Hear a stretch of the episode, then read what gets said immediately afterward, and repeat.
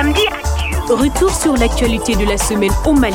Samedi Actu. Faites le tour de nos correspondants en région. Également au menu, les derniers développements de l'actualité nationale, des reportages ainsi que des analyses. Samedi Actu. À la découverte d'un invité qui commente les informations. Samedi Actu. C'est tous les samedis de 9h à 10h en direct sur Mikado FM. Samedi Actu. C'est le magazine hebdomadaire de la rédaction De Mikado FM. Bonjour à tous et bienvenue dans Samedi Actu, la rétrospective de l'actualité de la semaine sur Mikado FM. Nous parlons de la visite du secrétaire général adjoint aux opérations de maintien de paix, Jean-Pierre Lacroix, était au Mali et cela a occupé euh, le devant euh, de la scène. Nous parlerons également de la rédaction de la nouvelle constitution euh, malienne avec ses rencontres entre la commission et les partis politiques, mais aussi la société civile, sans oublier les sujets en région à Tombouctou avec l'ensablement du lac euh, Ou encore la situation des détenus à Gao. Et pour en parler, nous recevons aujourd'hui un invité de marque, euh, Mathias Diarra, auteur du livre L'art du protocole au Mali aux éditions Cori, fonctionnaire à la retraite du département des affaires étrangères, expert du protocole et qui va nous parler de cet art euh, très très important dans la vie des institutions. Bonjour Monsieur Diarra. Bonjour madame, Merci d'avoir accepté notre invitation. Tout honoré pour moi. Alors, l'ouvrage L'art du protocole, c'est le fruit de vos expériences passées au sein du protocole pendant de nombreuses euh, années. Et vous avez aussi à cœur hein, de transmettre vos connaissances aux autres à travers euh, cet ouvrage. En quelques mots, quel est le message principal? Le message principal que je vais faire passer, c'est pour la jeune génération, euh, afin que nous, qui, qui sont déjà à la retraite, nous puissions leur laisser un héritage de ce qu'on connaît, de ce qu'on a appris, et afin qu'ils puissent euh, vraiment faire sortir de l'ombre ce métier très mal connu et que les gens prennent très mal. Donc du coup, c'est un peu, je me suis fait euh, ce, devoir d'abord euh, de faire ressortir les éléments fondamentaux dont les, dont les proto- protocoles peuvent avoir besoin pour pouvoir euh, faire ce travail un peu euh, sans trop de difficultés.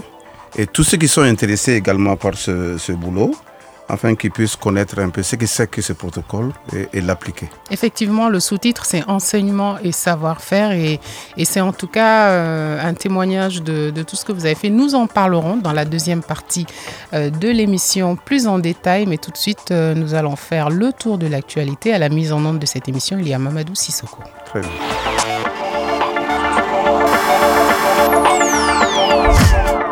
Et je vous le disais, le secrétaire général adjoint aux opérations de paix, le chef des opérations de paix, Jean-Pierre Lacroix, a été au Mali euh, cette semaine. Il a rencontré les autorités et de nombreux interlocuteurs. Au cœur de cette visite, la préparation d'une réunion décisionnelle du comité du suivi de l'accord qui aura lieu très bientôt pour relancer le processus de paix à l'arrêt. Seydou Traoré pour les détails. Tant au sein de la plateforme que de la coordination des mouvements de la Zawad Sema, l'accélération de la mise en œuvre de l'accord pour la paix reste une préoccupation majeure. À l'issue d'une heure et demie de réunion avec le patron des opérations de paix de l'ONU, la présidente nationale des femmes de la plateforme, Maïga Adey Maïga, prône un effort collectif de l'ensemble des partis signataires pour réussir la paix. Il faut que chacun se regarde lui-même, il faut que chacun agisse de son côté, il faut que chacun mette barre sur terre, parce qu'aujourd'hui l'accord là, la- c'est tout le monde qui doit travailler sur l'accord. Il ne faut pas accuser ni l'État ni les mouvements, c'est l'union qui fait la force. L'accord là, les premiers acteurs de l'accord sont les partis signataires. Tant que nous on ne se donne pas la main, rien ne va marcher. La présidente des femmes du mouvement arabe de la Zawad, membre de la CIMA, Aïdara Bouchar Anadif, salue les échanges avec Jean-Pierre Lacroix. Selon elle, les acteurs doivent se mettre ensemble. S'il y a un blocage aujourd'hui, il faut que les gens se mettent ensemble pour qu'on trouve la solution. Si chacun reste dans son côté, il n'y aura jamais de solution. Donc je pense qu'aujourd'hui, cette rencontre-là est vraiment salutaire. Rappelant les retards et les acquis de l'accord pour la paix et la réconciliation, le ministre des Affaires étrangères et de la coopération internationale a annoncé la tenue en début du mois d'août prochain de la réunion décisionnelle du comité de suivi de l'accord pour la paix sur certaines questions. Abdoulaye Diop. Ceci permettra de relancer le processus pour prendre en charge les questions qui nous semblent être importantes parce qu'il a touché du doigt la nécessité de la restauration de l'autorité de l'État sur l'ensemble du territoire national. Un des moyens de pouvoir le faire aussi, c'est à travers les dispositifs de l'accord qui nous permettront, à travers un désarmement, de faire en sorte que l'État malien puisse reprendre le contrôle de l'ensemble du territoire national et d'amener la sécurité qui est la préoccupation numéro 1, numéro 2 numéro 3 aujourd'hui. Seydou Traoré pour Mikado FM. Mathias Diarra, vous l'avez entendu, est-ce que euh, cette visite de Jean-Pierre Lacroix, chef des opérations de paix des Nations Unies, est un signal fort pour la relance du processus de paix? Oui, je pense qu'on avait vraiment besoin de ça en Mhm. tant que diplomate. Il est important qu'on se parle, qu'on échange. C'est une euh, visite très importante qui peut faire évoluer les choses. D'accord. Et justement, on va écouter Jean-Pierre Lacroix qui nous parle justement de ces opérations de maintien de paix. La MINUSMA ici opère au Mali. Euh, On l'écoute. Le soutien, la bonne entente avec euh, l'autorité du pays hôte, c'est essentiel pour, c'est vital pour une opération de maintien de la paix. Les opérations de maintien de la paix marchent sur deux jambes. La première, c'est ce que je viens d'évoquer, c'est-à-dire la bonne entente, la bonne convergence avec les objectifs, les priorités des autorités du pays hôte, des autorités maliennes. La deuxième jambe, évidemment, c'est l'appui de nos États membres aux Nations Unies, puisque, euh, je l'ai dit tout à l'heure, le Conseil de sécurité des Nations Unies nous donne notre mandat. Les États membres nous donnent les finances. Ils regardent évidemment euh, comment euh, fonctionne la mission, si nous arrivons à travailler sans difficulté, en bonne entente avec les autorités du pays hôte, les autorités maliennes, s'il n'y a pas de difficultés dans l'exécution de nos mandats qui leur semblent insurmontables. Ils regardent euh, évidemment notre capacité à mettre en œuvre l'ensemble des euh, éléments de notre mandat. Je sais qu'il y a eu des discussions et même des controverses au sujet de certains de ces éléments. Je pense notamment euh, aux, droits de l'homme. Euh, et leur Parlement, je dirais au-delà de, des euh, décisions qui sont prises sur nos mandats et nos finances aux Nations Unies, derrière il y a des, parlements, il y a des opinions publiques qui regardent. Et donc ça c'est la deuxième jambe. Et notre travail commun, c'est de faire en sorte que nous soyons parfaitement en phase avec vous, avec les autorités maliennes, avec les objectifs, les priorités, que nous définissions des recommandations. J'ai euh, affirmé au ministre euh, Diop euh, notre totale disponibilité à travailler activement euh, de manière à ce que ce chantier soit, soit mené à bien euh, au plus vite. Le Conseil de sécurité nous a donné un délai euh, qui court jusqu'au mois de janvier, mais si nous pouvons même travailler plus vite, euh, ce sera euh, très positif. À l'instant, euh, Jean-Pierre Lacroix, euh, chef des opérations de maintien de paix des Nations Unies, Mathias Diarra, il l'a dit, euh, être en phase avec les autorités maliennes, répondre quelque part aux attentes. C'est vrai que le contexte est assez difficile actuellement. Comment euh, voyez-vous les propos de Jean-Pierre Lacroix? Bon, je ne commenterai pas euh, euh, tout ce qu'il a dit parce que de toute façon, il est en phase certainement avec Mhm. notre ministre euh, des Affaires étrangères, Mhm. Qui est assez bien à la matière, qui se connaît assez bien. Dans tous les cas, je répète, seul le dialogue peut marcher entre, les- entre euh, diplomates. Ouais. C'est seul le dialogue qui peut monter. Vous, vous l'avez dit, le mot diplomatie, c'est une visite hautement diplomatique. hein. Vous qui avez ça. été un cadre, vous, vous connaissez l'importance de ce genre de visite. Ça, c'est important et c'est ce qu'il faut. Mhm. On peut, le- un pays ne peut pas aller sans cette diplomatie. Et euh, je suis heureux de voir qu'il y a deux grands connaisseurs qui se rencontrent. Et je suis sûr que ça va aboutir à bien de choses pour mon pays. D'accord. Alors, on va parler d'un autre sujet important hein, pour, le Mali, c'est la rédaction de la nouvelle euh, constitution. Cette semaine, il y a eu beaucoup de rencontres entre la commission en charge et les partis politiques, mais aussi la société euh, civile. L'objectif, c'était d'écouter euh, les propositions, les recommandations de la classe politique avant la rédaction du nouveau texte qui doit jeter hein, les bases d'une nouvelle constitution. Les avis sont partagés sur, sur la rédaction de ce document. Reportage de Sekou Gambi. Pour plus d'inclusivité, la commission chargée de la nouvelle constitution décide de rencontrer toutes les couches de la nation malienne. C'est au tour de la classe politique d'étaler ses aspirations pour les nouvelles orientations du pays. Assetou parti PRD. Ils ont mis les partis politiques dans un canevas. Nous estimons que ce canevas n'a pas une vision politique. Ce canevas a plutôt un aspect technique, mais ça aurait été plus judicieux d'avoir une vision politique de la question. La majorité des acteurs politiques se disent favorables à cette nouvelle constitution.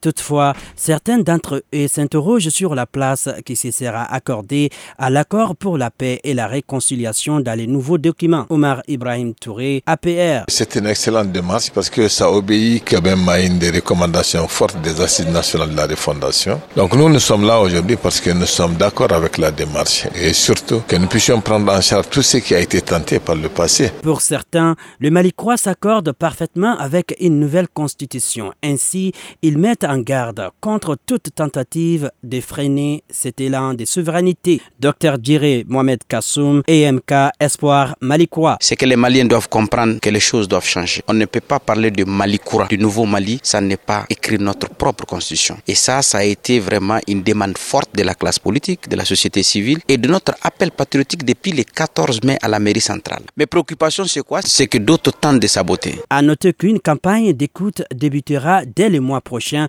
dans les régions de Kai, Mopti, Ségou et Gao, Gambi, Mikado FM. Voilà, on, on, entend dans ce reportage cette nécessité d'inclusivité et d'inclure en fait tout le monde dans, dans la rédaction de, euh, de ce nouveau texte et surtout aussi d'écouter vraiment toutes les forces vives euh, de la nation. Quel regard portez-vous sur ce nouveau texte? Ben, je, Vraiment, j'applaudis euh, la démarche parce que c'est ce qu'il faut. Il faut aller jusqu'au Mali profond mhm. pour entendre nos paysans, jusqu'aux nos paysans, tout ça. J'applaudis la démarche et je suis sûr que ça va aboutir à une très belle chose.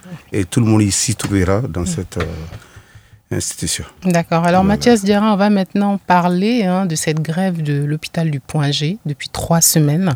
Le personnel hospitalier proteste contre les mauvaises conditions de travail hein, et les difficultés financières.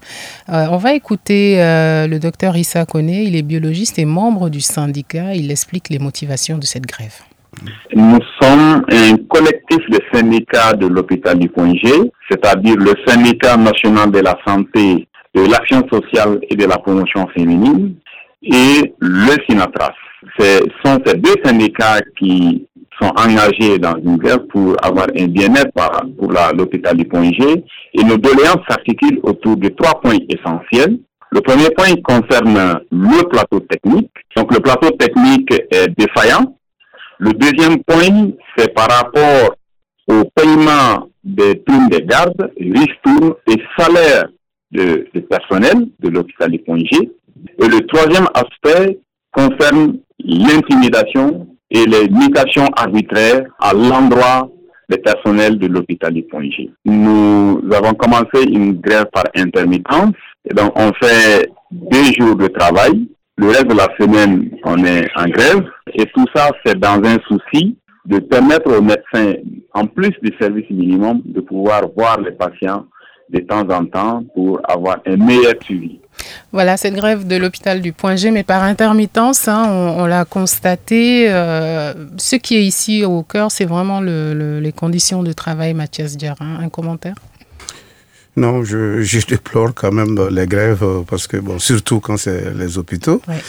j'exhorte seulement les syndicats à toujours parler, continuer cette discussion avec les autorités mhm. pour trouver une solution pour la, la population qui, empathie. D'accord. Je vais vous emmener aussi sur un autre sujet qui occupe beaucoup euh, vraiment l'actualité, c'est les cas de féminicide. Vous en avez entendu parler. Il y a de plus en plus de violences euh, basées sur le genre. Au moins trois cas ont été rapportés ces dernières semaines à Bamako, selon la présidente de l'APDF, l'Association pour le progrès et la défense du droit des femmes. D'avril à mai, il y a eu quatre cas d'assassinat de femmes. La vice-présidente de l'organisation panafricaine Diallo Kama Sakiliba se dit affligée et demande aux autorités l'adoption d'une loi sur les VBG. On l'écoute. Quand je vois ces crimes sur les réseaux, c'est très affligeant. À ma qualité de femme, d'épouse, de mère et de femme leader. Mais c'est un problème assez complexe. C'est lié aujourd'hui à la société, à beaucoup de choses. Nos valeurs se sont effritées. Même le Coran ne prône pas la violence. Mais on se demande d'où vient cette violence? Pourquoi les jeunes sont si violents? Pourquoi les couples sont si violents? Je sais, il y a la drogue, il y a l'alcool. Une année, il y a une femme qui m'a contacté. Elle me disait, Madame, la question de drogue dépasse notre entendement aujourd'hui. Est-ce que dans vos activités, vous y pensez? Les femmes aussi bien que les hommes en prennent. Je pense que le problème, il est fondamental, il est total, il est entier. Et je pense que chacun à son niveau doit s'y mettre. Effectivement, on pense à la loi sur les violences basées sur le genre, qui est toujours en forme d'avant-projet. Donc je demande au gouvernement d'accélérer la mise en forme de cette loi. La loi n'est pas suffisante, mais elle est capitale parce que c'est une base juridique que nous cherchons pour quand même gérer ces crimes-là. Mathias Diarra, vous l'avez entendu, vous êtes un père de famille. Comment expliquer cette recrudescence des violences? Qu'est-ce qui se passe au sein aujourd'hui des couples au Mali? Je, D'abord, je déplore vraiment tout ce qui arrive, mais je, je pense beaucoup plus à, à cette jeunesse. Mhm. Parce que ce sont des choses qu'on ne voyait pas dans le temps. Oui. Mais ça arrive par cette jeunesse. Il faut qu'on se pose la question, mais pourquoi? Qu'est-ce qui arrive à cette jeunesse? Oui. Est-ce que c'est l'inscription civique qui manque, que nous avions dans les temps? Est-ce qu'il faut rééduquer ces, ces, petits mondes que nous avons? Vraiment, il y a lieu de se poser la question un peu dans des structures comme chez les femmes, comme mhm. chez les hommes, tout mhm. ça pour trouver une solution à ça, mais du côté de la jeunesse. C'est surtout là-bas qu'il faut, où le, le, bas blesse. Oui. Alors, on disait que par exemple, avant les mariages, euh, avant dans le temps, euh, on prenait le temps de faire des enquêtes de moralité, les familles se, se rencontraient. Or, il semble aujourd'hui qu'il y a beaucoup de mariages qui, qui finissent très mal. Et si vous allez à la justice, j'ai déjà une fois passé par là, mais c'est pour dire que, bon, quand on fait dans le mois 50 euh, mariages, c'est pour, euh, c'est pour pouvoir détruire après, c'est pour pouvoir. Euh, il y a des divorces de plus de 45. Donc, cela veut dire qu'il n'y a pas de préparation au mariage. Voilà. Mhm. voilà, il faut il y a quelque chose avant qu'il faut faire pour préparer ces jeunes au mariage. Alors, j'ai juste envie de vous poser une autre question générationnelle. Euh, est-ce qu'il y a cette transmission des pères à leurs fils de leur expliquer ce que c'est que leur devoir dans le mariage? J'ai l'impression que ça manque aussi. Et je suis d'accord du côté des femmes aussi. Oui, c'est regrettable. Bon, c'est pas du, beaucoup du côté des pères parce que les jeunes euh, n'approchent plus beaucoup les parents. Et ils pensent tout savoir tout connaître, mm. tout bien faire. Mm. Malheureusement, bon, dans les temps, euh, la jeunesse, on s'approchait des parents, on mm. écoutait, donc on apprenait beaucoup de choses. Tel n'est pas le cas aujourd'hui. Je crois que ça aussi, ça fait partie des problèmes. Ouais, mais aujourd'hui, par exemple, les mécanismes traditionnels de gestion des conflits permettaient de faire de la médiation entre un couple. Or, on se rend compte qu'aujourd'hui, ça ne marche pas. Est-ce qu'il ne faudrait pas des psychologues aujourd'hui? Bon, euh, il y a des psychologues, d'accord, mais déjà, on n'a pas beaucoup besoin de psychologues. On a déjà nos griots qui sont là. Oui qui peuvent nous servir beaucoup. Les griots, sont, ça, ça fait partie de la casse des griots. Ils sont là pour ça, ils peuvent faire beaucoup de choses. Mettez-les à l'avant.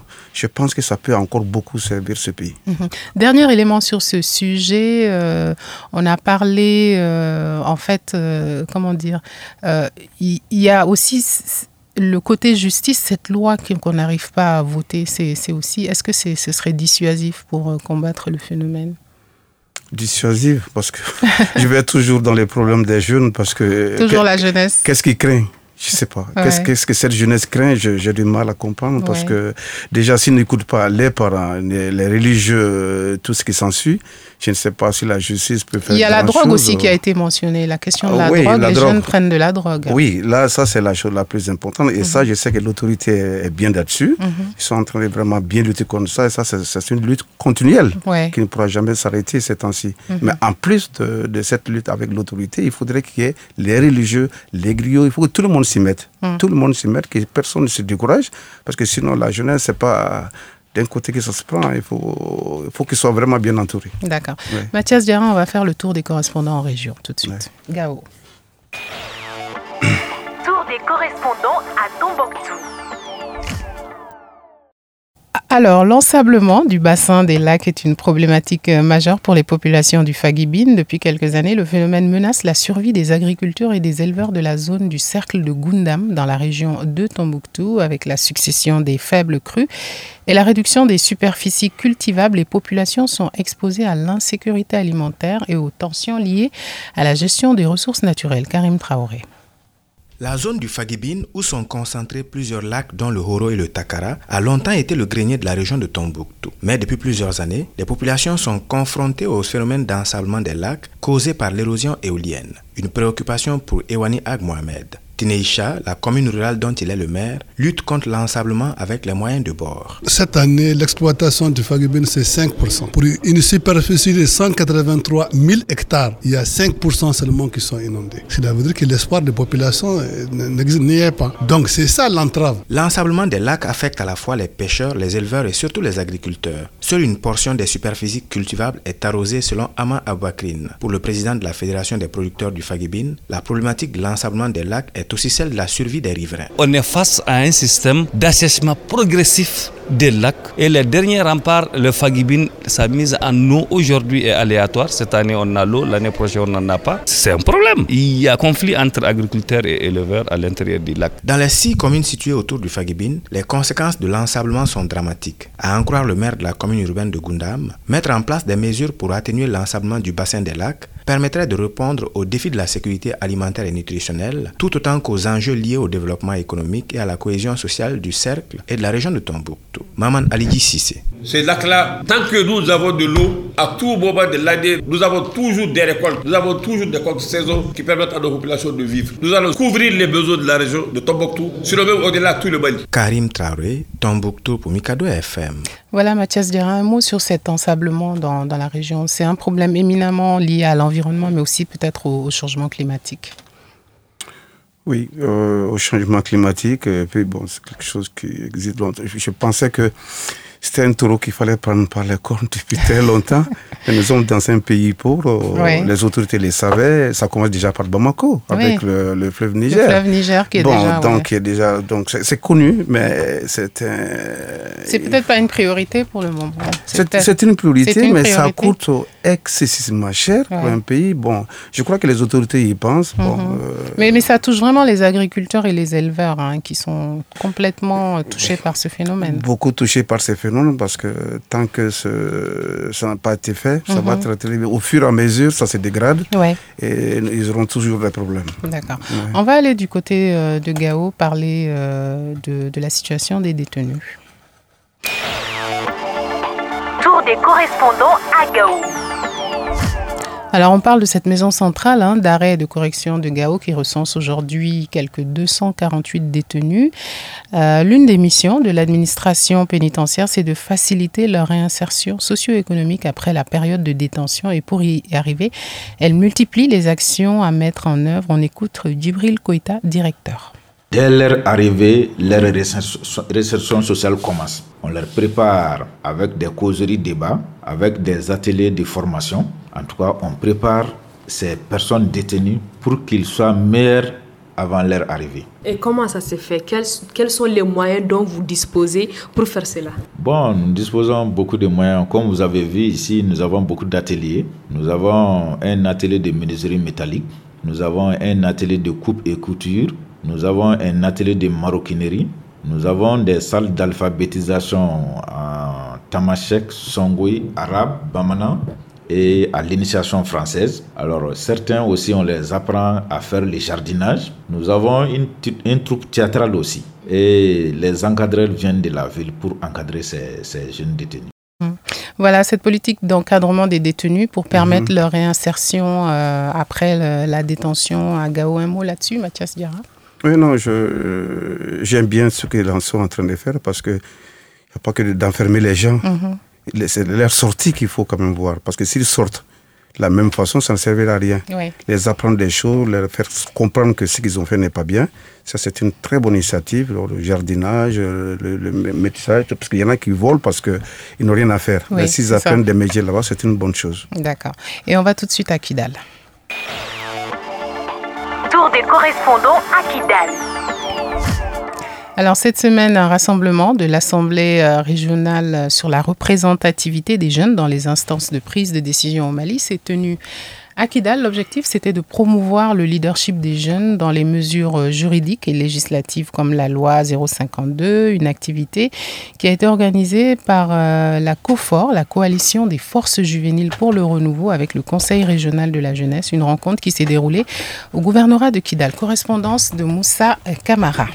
Il s'agit d'engager une réflexion collective afin d'harmoniser les compréhensions sur les enjeux, les défis et les perspectives liées aux mesures législatives et réglementaires nécessaires à assurer une représentativité effective des jeunes aux prises de décision. Zénab Evelyn Jacques, présidente du COFOR. C'est un plaidoyer auprès des autorités maliennes pour qu'il y ait une loi pour garantir la représentativité des jeunes dans les instances de prise de décision. Nous avons commencé ce projet à Bamako le 25 février 2022 avec des organisations de jeunes présentes à Bamako, avec la commission loi du CNT, le conseil technique du ministère de la Jeunesse pour parler des problèmes que la jeunesse, auxquels elle est confrontée depuis des années, comment pallier à ça, comment garantir la représentativité des jeunes? Donc nous avons pensé à une loi, une loi similaire à la loi 052 qui aujourd'hui fait la promotion des femmes au Mali. Ils sont plus d'une quarantaine de participants à cette rencontre. La jeunesse de la 8e région administrative du Mali a donc dévoilé ses attentes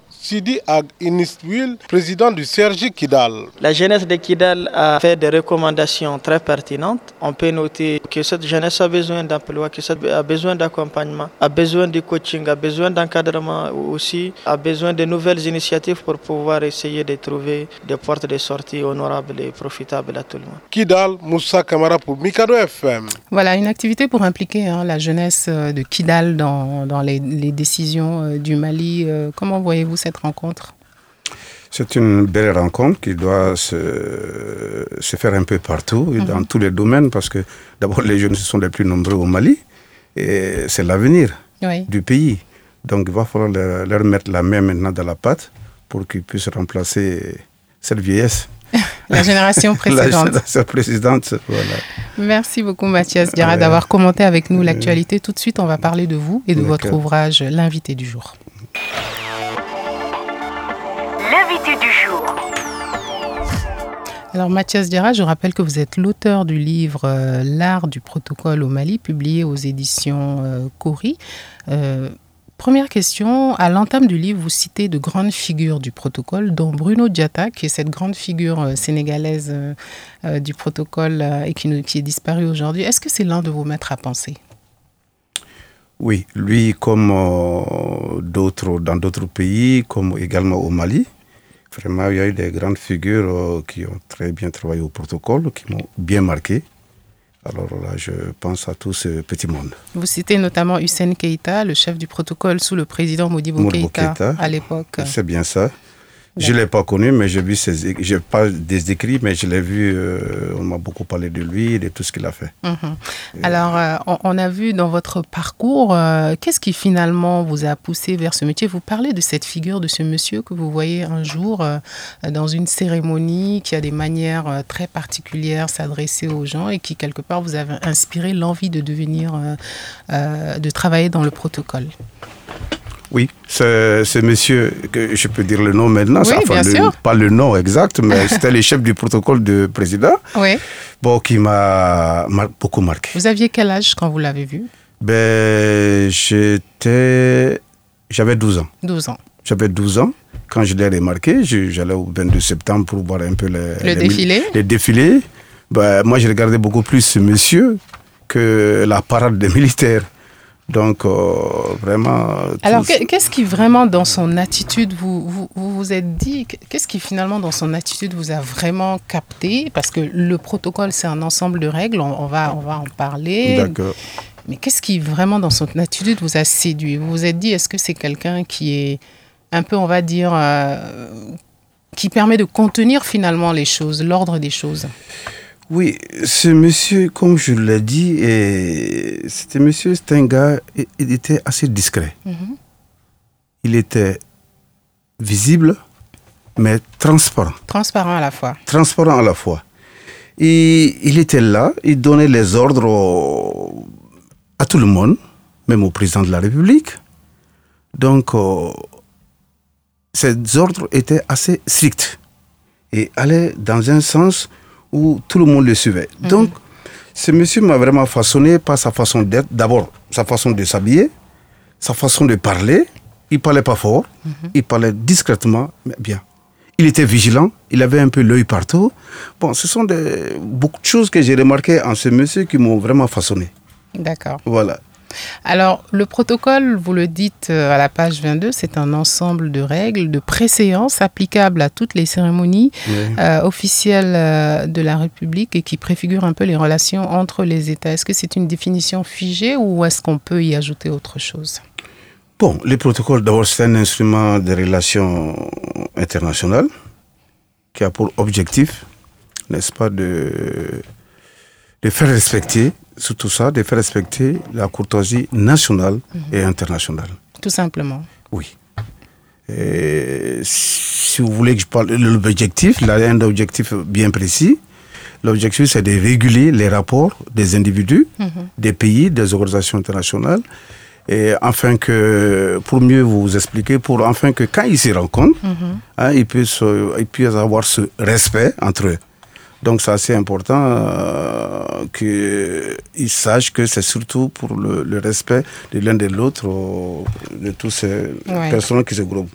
Parce que quand ils se, retrouvent, c'est pour pouvoir que chacun sache quel doit son comportement mhm. vis-à-vis, n'est-ce pas, de celui qu'il rencontre, pour pouvoir mettre le respect et la courtoisie qui sont les fondements même du protocole. Effectivement. Et vous dites aussi que la culture africaine, hein, elle regorge d'originalité et qu'on peut citer des, des, valeurs comme la teranga au Sénégal, mm Akwaba en Côte d'Ivoire, la djatigia et la maya au Mali, euh, qui sont un peu des choses qui, qui, on va dire, qui servent au protocole. Et vous évoquez aussi la figure du griot. Oui. Vous savez, le, quand les gens pensent au protocole, protocole. On a l'impression que c'est très figé en fait. Voilà. Euh, c'est pas. Le protocole, nous l'avons commencé depuis le temps du royaume Bamara de Segou, où il y avait les griots qui enseignaient les fondements même du protocole sur la place publique. Dans toutes les cérémonies maliennes, mhm. ouvrir les griots, parler de courtoisie, n'est-ce pas, et de respect. Et c'est ça les fondements même du protocole. Donc depuis le temps des temps, ça existe. Ça, c'est au niveau des griots. Et les griots étaient l'introducteur, n'est-ce pas, des ambassadeurs, des personnalités auprès de la cour.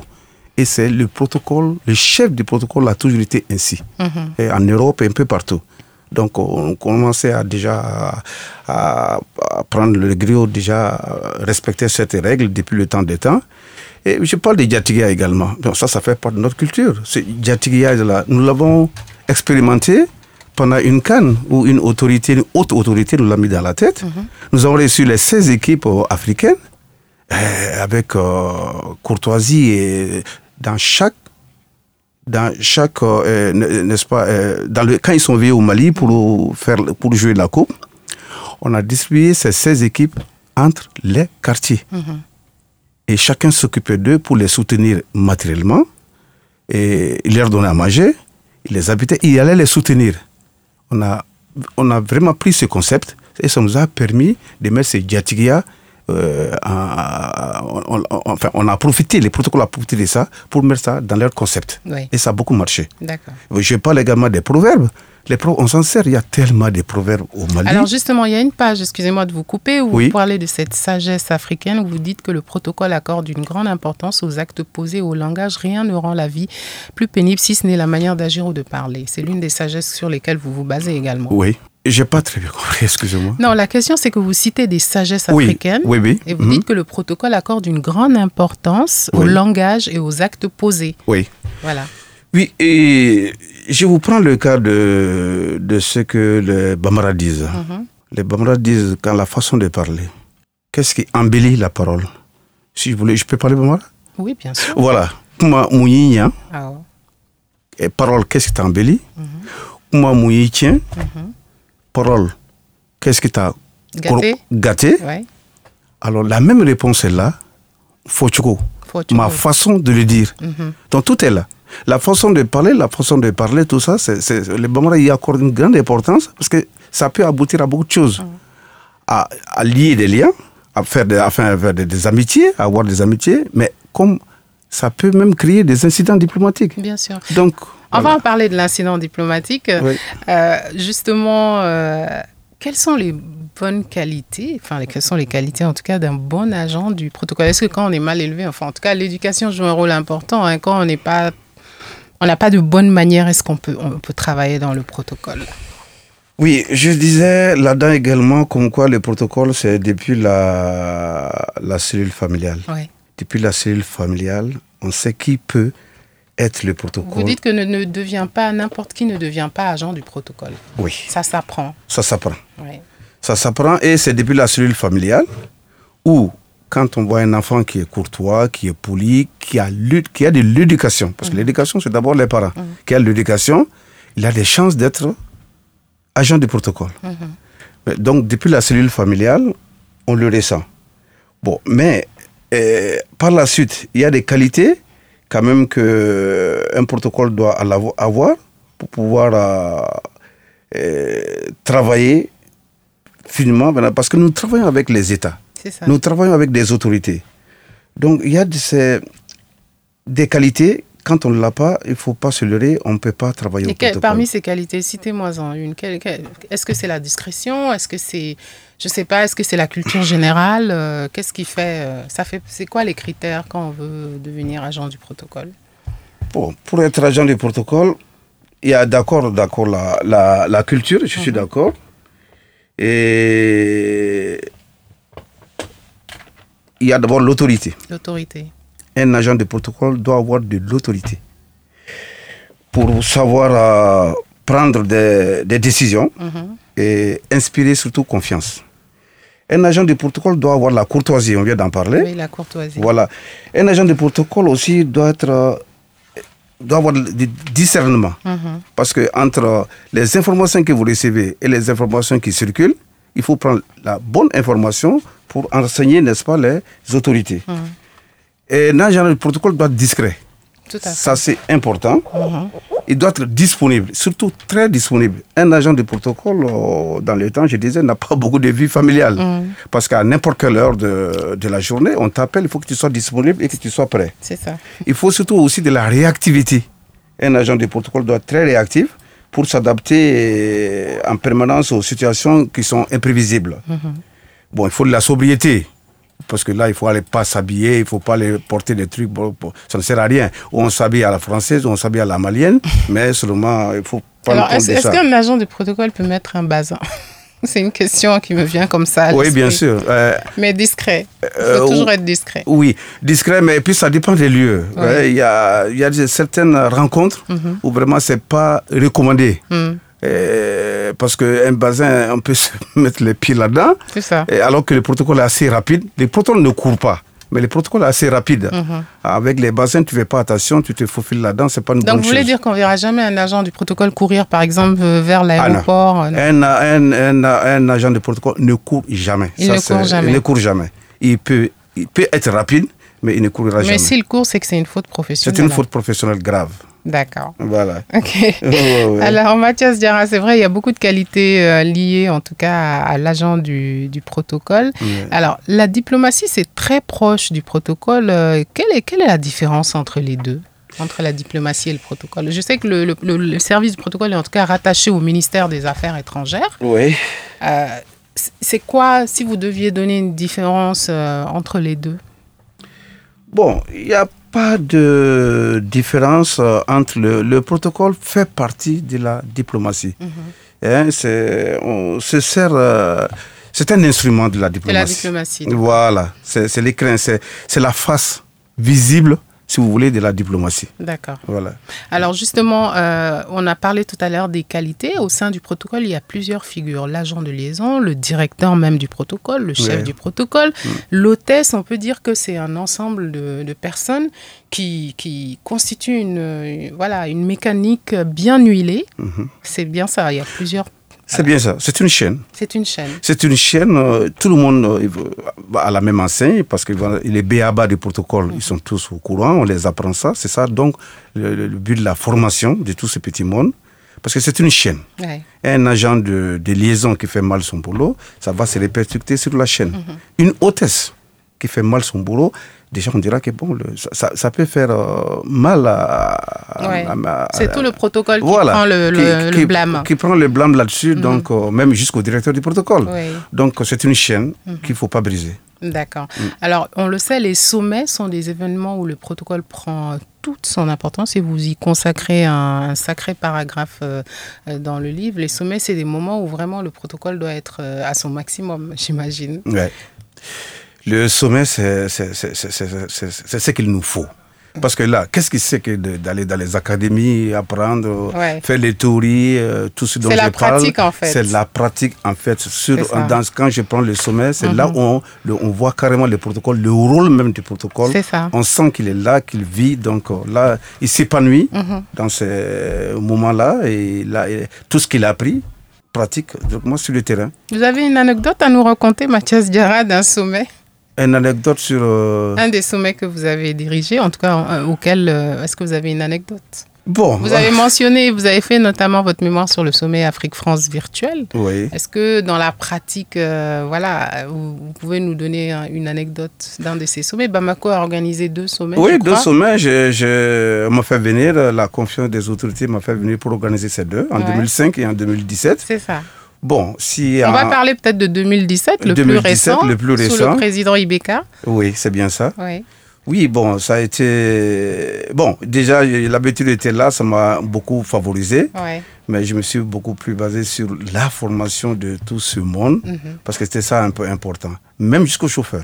Il faut, même les gardes du corps, il faut les former, parce que les gardes du corps, un garde du corps, je, prends l'exemple d'un garde du corps, par exemple, je lui dis, bon, tu t'occupes de ce, ce président. C'est ça. Mais malheureusement, s'il n'y avait pas la formation, euh, il y en a qui ont commencé à bousculer d'autres présidents qui, oh s'intéressent. Donc, ah vous voyez, il y a la formation qui est là, qui, concerne tout le monde. Donc, on s'est beaucoup basé sur cette formation pour faire ces sommets. Et mhm. Dieu merci, je pense que, bon, si, au-delà euh, de ce qui ne m'a pas plu là-dedans, parce que j'aurais voulu quand même que nous ayons nos hôtesses, nos, nos, nos, tous soient habillés à la malienne. Il y a des choses que j'ai ratées.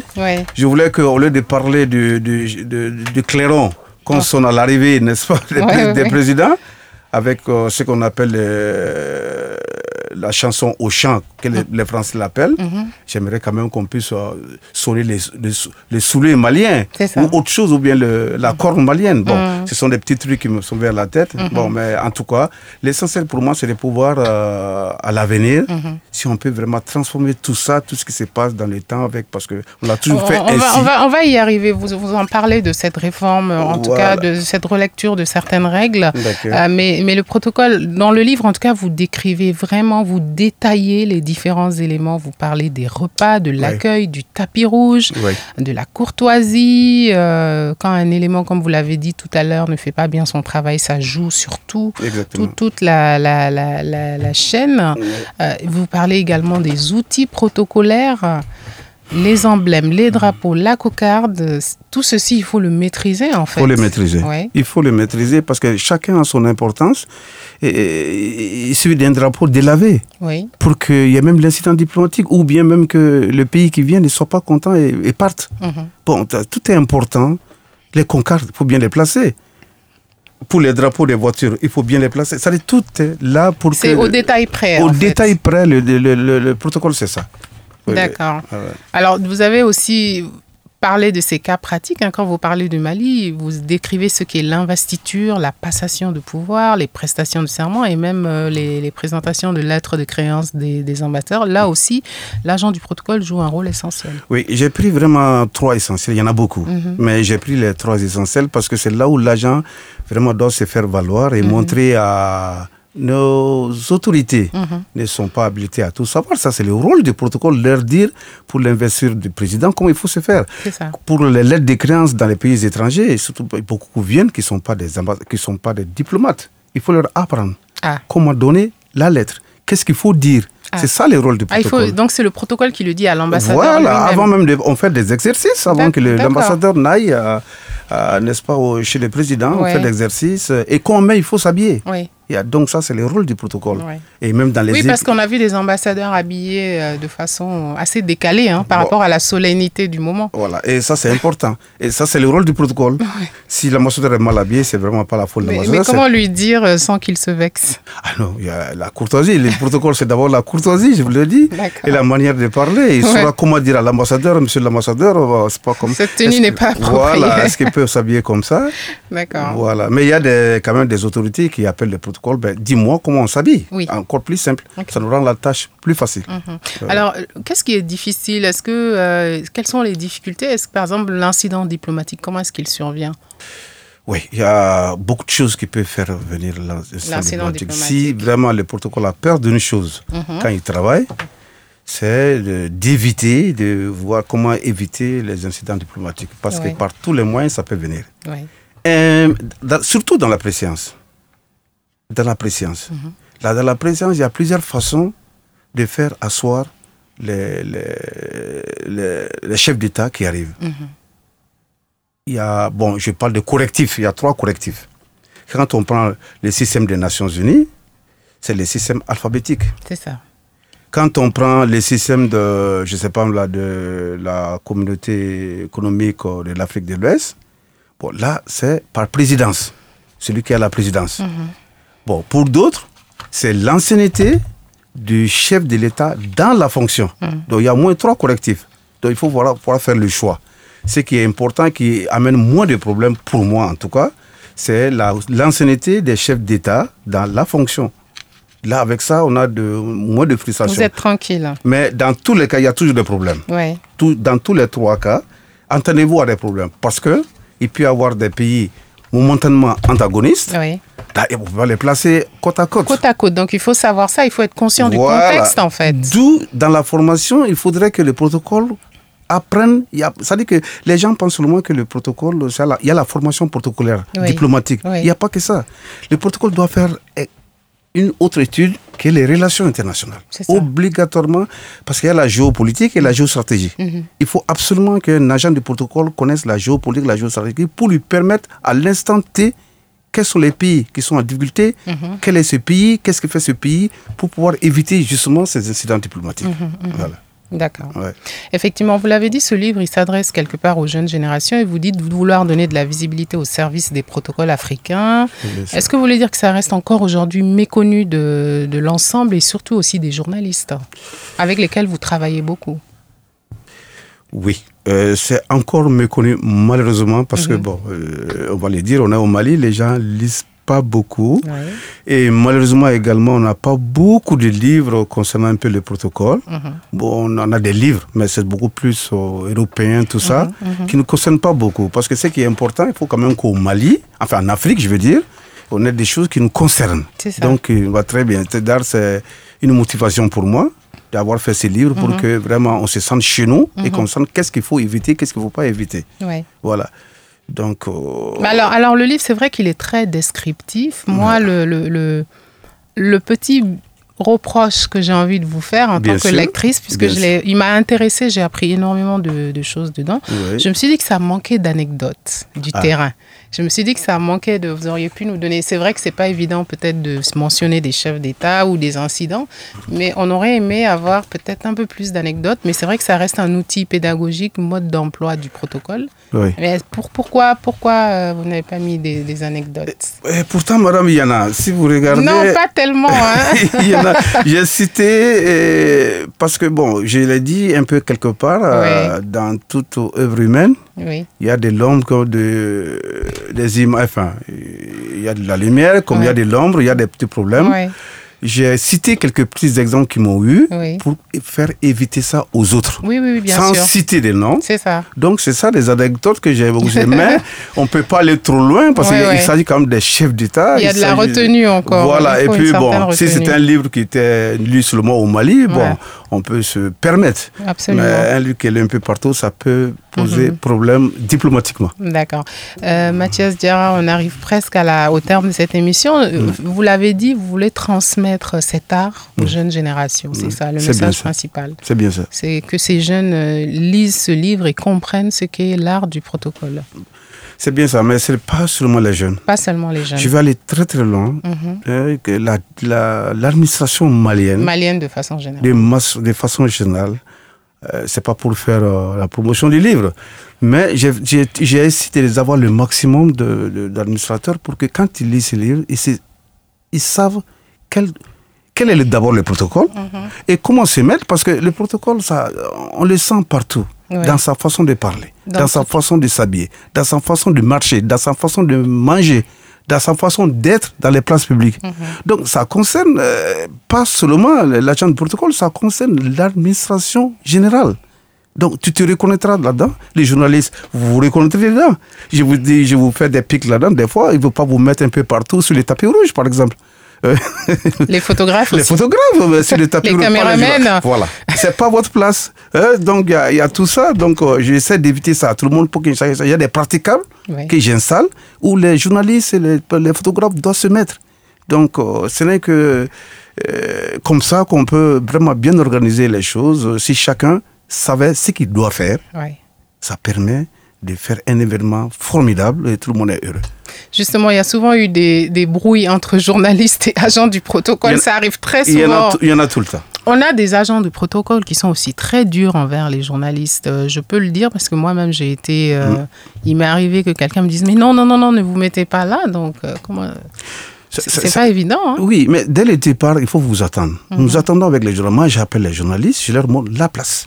Voici impraticable. Mm-hmm. Vous mettez sur ça, vous ne quittez pas il y a, vous appelez quoi, la télévision haute, mhm. seulement, qui peut être euh, bah, pour prendre les images. Et quand ça ne va pas, euh, il va vous transmettre les images un peu partout. Mais vous pouvez pas être là parce que là, ça, vous vous cachez vous-même. Vous ne pouvez pas travailler. Mais sur du praticable, vous arrivez à tout voir. Bah, sinon, bon, il y a un respect parce que nous travaillons avec vous. C'est ça. Sans vous également, ça ne va pas.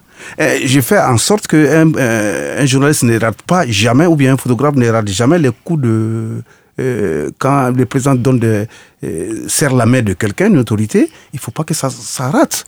Si ça rate, c'est la faute du protocole et c'est pas bon. Hmm. C'est très important pour la cérémonie. Donc je ferai en sorte que le caméraman, le photographe, les journalistes puissent faire leur travail. Hmm. Mais il faut vous parler avant et chacun doit savoir où se placer. Vous êtes conscient que dans la vie, il y a une part euh, d'incertain, donc un événement peut, il y a une part de qui ne peut pas être maîtrisée, même si le protocole est un, euh, une activité très maîtrisée, il y a toujours cette petite part de, de risque euh, mm. qui intervient. Oui, Bon, ça, c'est. Je ne vais pas donner des pics aux autorités. c'est seules les autorités qui peuvent empêcher un protocole de Mais un protocole vraiment qui fait son boulot mhm. n'a peur de rien. N'a peur de rien. Pourquoi? Parce qu'il agit sur les textes. Mhm. Plus tard, il pourra se faire renvoyer tout ça. Mais s'il a travaillé sur les textes, il n'a pas à avoir peur. Mhm. Et l'autorité verra plus tard que, pourtant, ce monsieur avait raison. Ça nous arrive tout le temps. Ouais? Nous sommes des, des fusibles, comme on dit.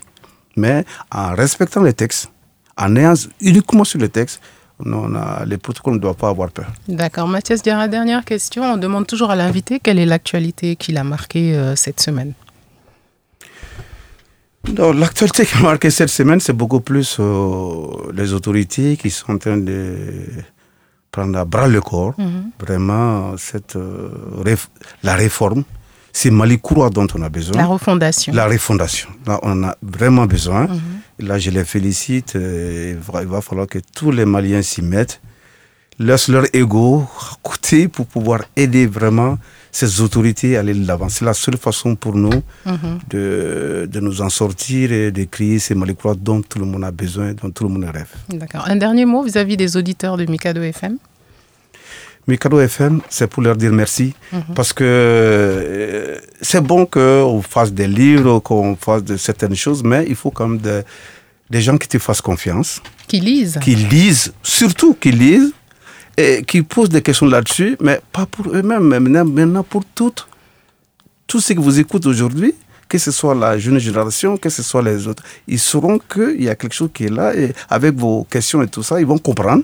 Et du coup, bon, je crois que vous faites un, un devoir euh, assez important. Ce n'est mm. pas un devoir, mais vous faites un service, euh, vous donnez un gros service à tout ce monde malien qui n'arrive pas beaucoup à lire, mais qui écoute beaucoup. Mm-hmm. Donc c'est ça l'importance. On ne lit pas beaucoup, mais quand on écoute beaucoup tout ce que vous dites, je salue beaucoup vraiment tous les agents de Mikado FM et je vous en remercie.